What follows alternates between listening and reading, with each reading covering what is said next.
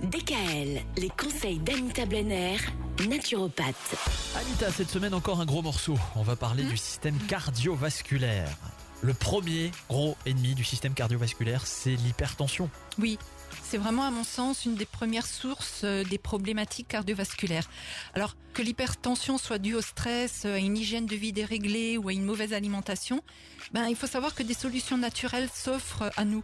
Donc avant de nous ruer sur des traitements hypotenseurs, ben, on va penser aux, aux plantes qui font baisser la tension et notamment les feuilles de l'olivier qui font non seulement baisser la tension mais en plus elles agissent aussi sur les céphalées, hein, les maux de tête, les vertiges et les bourdonnements d'oreilles. Donc les feuilles d'olivier vraiment très recommandées.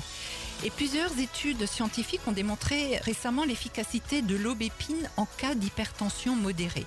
Quand ça commence à avoisiner les 14, euh, on peut penser à, à l'aubépine. Et il y a également une plante qui a des propriétés hypotensives et, et antispasmodiques. C'est vraiment l'aubier du tilleul, qui en plus va avoir une action coronaro-dilatatrice intéressante. hein, C'est-à-dire qu'elle va dilater les artères. Donc ça, c'est vraiment très recommandé. Et puis bien trop souvent, on diabolise le cholestérol. Et moi, je pense, mais cela n'engage que moi, hein, qu'il faut en priorité faire vraiment baisser la tension. Ça, c'est hyper important. Parce que les plaques de cholestérol agissent un peu comme une rustine, car l'artère est endommagée. Et si cette dernière est endommagée, c'est dû à l'hypertension.